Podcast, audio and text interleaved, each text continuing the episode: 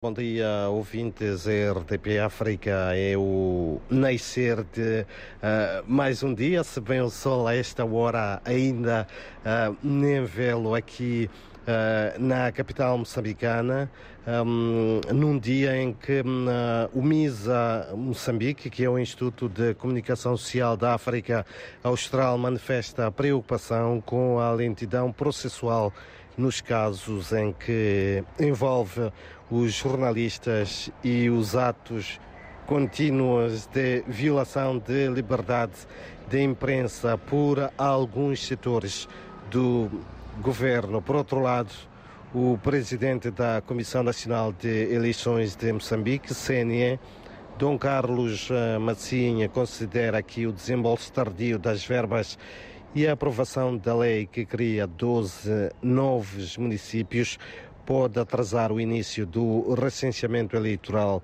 marcado para fevereiro do próximo ano.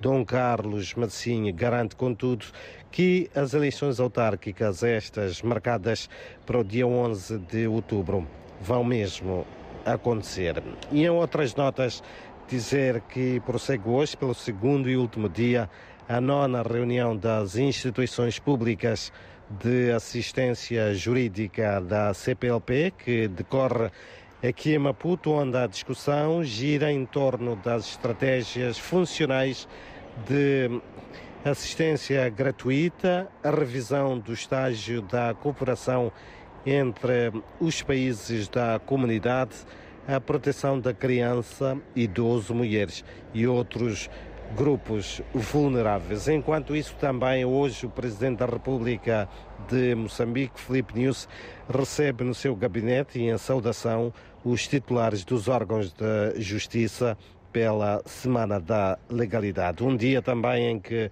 serão impulsados pelo estadista moçambicano os secretários de Estado das províncias de Inhambane e Gaza, cuja nomeação ocorreu a meio da semana.